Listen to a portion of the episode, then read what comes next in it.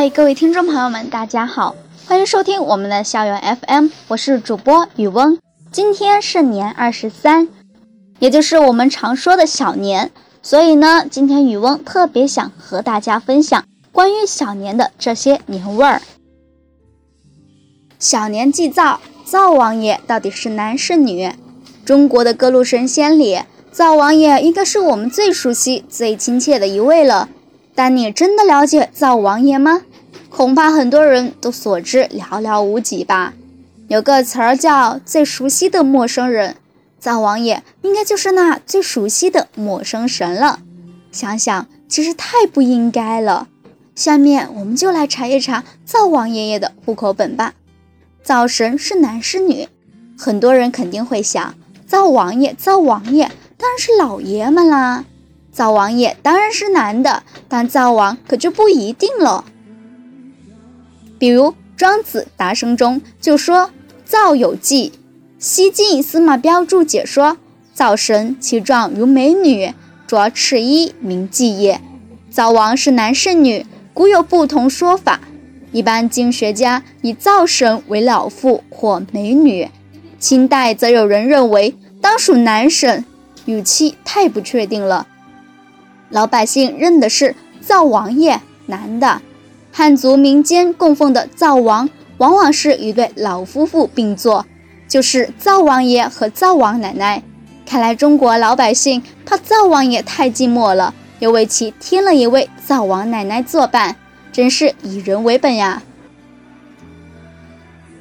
灶王爷的真名是啥？灶神全贤氏。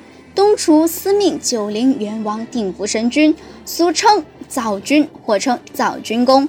司命真君，九天东厨燕主，护宅天尊。灶王，北方称为灶王爷，宫廷尊奉为三恩主之一，也就是一家之主。家里大大小小的事儿都归他管。灶王爷是管啥的？灶王爷原来管的是人间的饮食制作。约在东晋前开始管监察人间罪恶，掌握一家人的寿夭祸福。灶君受一家香火，保一家康泰，查一家善恶，奏一家功过。每逢庚申日，上奏玉帝；中月则算。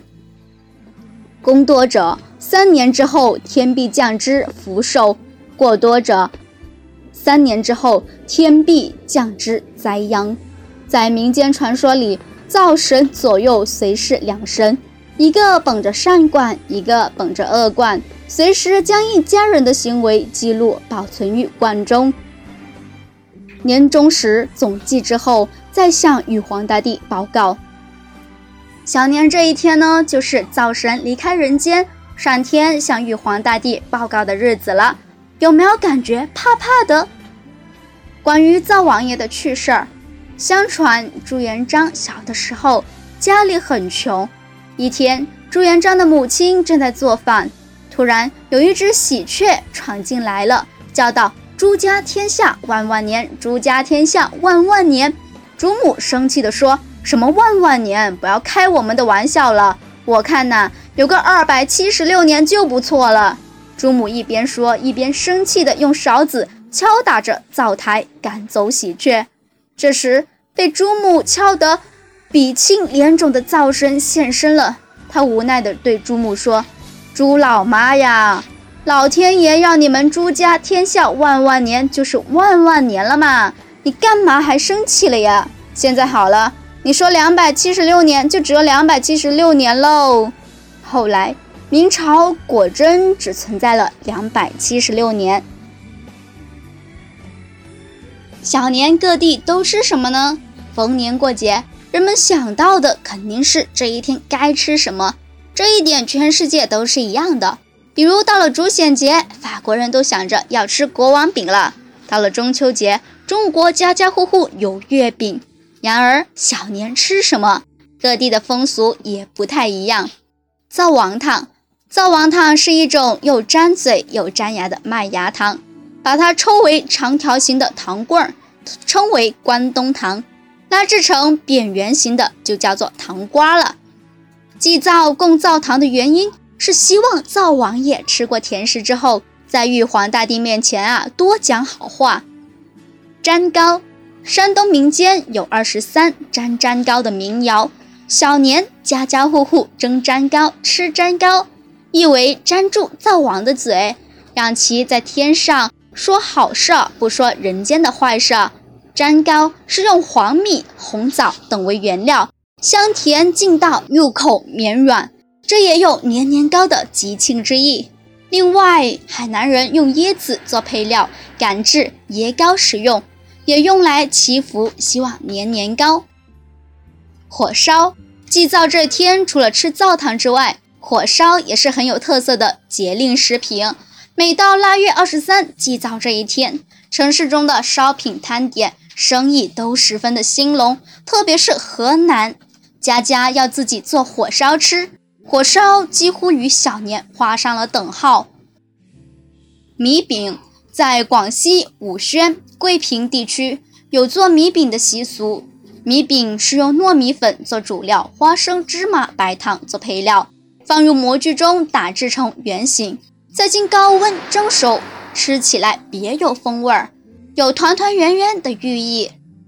饺子，北方小年晚上习惯吃饺子，意思是给灶王爷送行，取意送行饺子迎封面。上供时，饺子要端端正正的摆上供台，而且饺子是北方应时不可缺少的美食。小年儿吃饺子，立冬吃饺子，冬至吃饺子，好像逢年过节就要吃饺子。北方人对饺子看来一定是真爱呀，就好像广东人对白切鸡一样。白切鸡在广东这一天必备的就是白切鸡了，也是拜神祭灶需要，而是宴席的主菜。所谓无鸡不成宴呀。鹅在广东的肇庆和清远地区，在小年夜这一天是吃鹅的，而不是吃鸡的哟。广东人有句俗话说：“喝鹅汤，吃鹅肉，一年四季不咳嗽。”鹅一般可以做白切鹅或者烧鹅，还可以做鹅脑包。鹅香醇厚，肉嫩而不韧，非常的美味。年粽，南宁人有过小年吃年粽的习俗。年粽是新年吉祥的象征。俗话说：“年粽年粽，年年高种。”年粽跟端午节的凉粽是不一样的，它有馅，有大有小，有长有短，有圆有扁。剥去叶子后，皮儿是糯米，馅是绿豆和猪肉。也有人放自己喜欢的食品做馅料。甘蔗，小年这一天的甘蔗肯定是卖的特别好的。甘蔗因为节节高的美好寓意，是祭灶的必备品。甘蔗是灶王爷登天的梯子，一节一节的向上攀登，而甘蔗带尾梢有一种无止境的意思。元宵，惠州民间称送灶君，也称为送灶主阿公上天、祭灶君等。在送灶君这一天，大家都要烧香烛、备元宵，还有柑橘、红萝卜、茶水，外加两条带尾梢的甘蔗。元宵、柑橘、茶水自然是给灶君吃的，而元宵是必备品，意思是用来糊住灶君的嘴，让他不要乱说凡人的是非。勃起，老福州祭灶，甘蔗和勃起是必不可少的，有甜甜蜜蜜的含义。勃起则是为了取其福州方言的谐音，寓意好运从年头一直延伸到年尾。二十四团，二十四夜吃团子是江南许多地方的风俗，寓意着一家团团圆圆、幸福美满。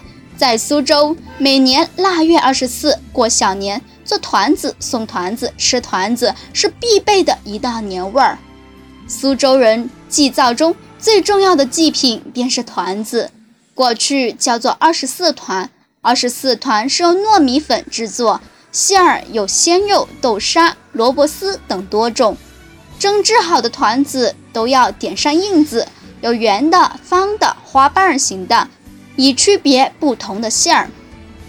年糕，年糕以谐音取自年年高之意，农历小年又叫辞灶，就是吃了糕送灶王爷上天去汇报工作，蒸了糕放上枣，沾上糖给他填住嘴，叫他在玉皇大帝那儿去说民间的好事。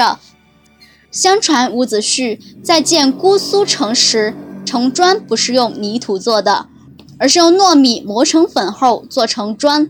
百姓曾用糯米成砖，解决了一时的危机。苏州人为了纪念伍子胥，此后每到寒冬腊月就准备年糕。苏州年糕的造型与城砖相似，而且煮后不腻，干后不裂，久藏而不坏。好了，这一期的分享就到这里，希望大家小年快乐！我们下期节目再见，拜拜。